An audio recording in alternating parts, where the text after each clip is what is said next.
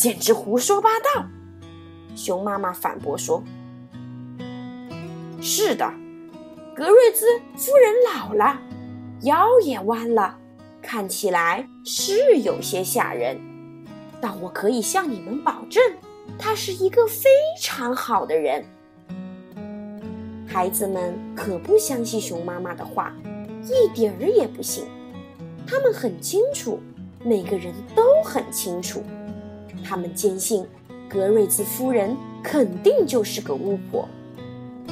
天刚黑下来，就有一个海盗、一个骷髅，还有白雪公主那里凶狠的王后来找小熊哥哥和小熊妹妹了。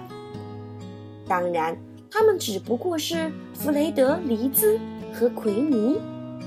小伙伴们汇合后，带着各自的万圣节小包，一起踏入夜幕中，开始冒险之旅。还没等他们要到万圣节糖果，就遇上了几个讨厌的家伙，出来捣乱的大高个儿一伙。只用了一会儿功夫，大高个儿就拉小熊哥哥他们入了伙。来吧，让我们来教教你们这些乖宝宝们该怎么享受万圣节的真正乐趣。说着，大高个把小熊哥哥拉到一边。什什什什什么样的乐趣？小熊哥哥小心翼翼地问。嘿嘿嘿，我们要在万圣节搞点儿恶作剧。大高个坏笑着说：“天太黑了，小熊哥哥他们根本不知道自己往哪儿走。”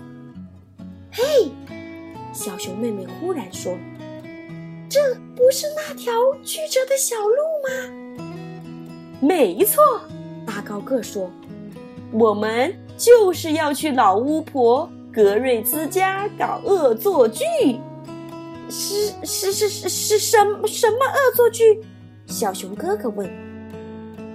格瑞兹家那恐怖扭曲的老树屋已经隐约出现在眼前了。首先，大高个从口袋里掏出一卷手纸，低声地说：“我们用点这个来装饰他的房子。”然后我们在它晾衣绳上打几个结，再往它的扫帚上涂点蜂蜜，这样它要飞走的时候就会粘在上面啦。可是还没等大高个他们动手，门开了，一束明亮的光刺破了黑暗，格瑞兹夫人可怕的身影出现在门后。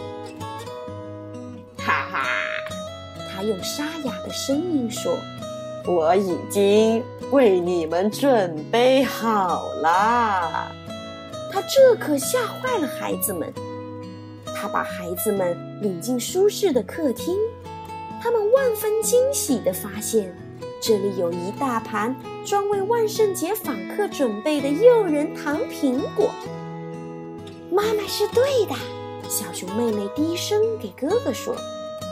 格瑞兹夫人真是一个和蔼友善的老人，孩子们纷纷向格瑞兹夫人道谢，然后继续去拜访其他的人家。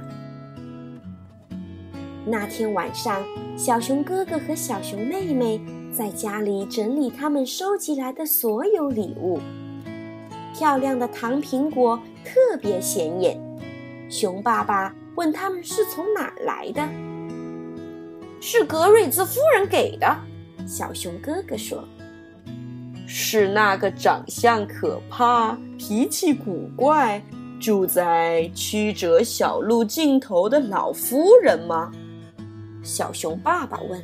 “嗯，一点没错。”小熊哥哥咬了一口香甜的糖苹果说：“您必须牢记，牢牢记住，爸爸。”小熊妹妹舔了舔她的糖苹果，说：“外表是会骗人的。”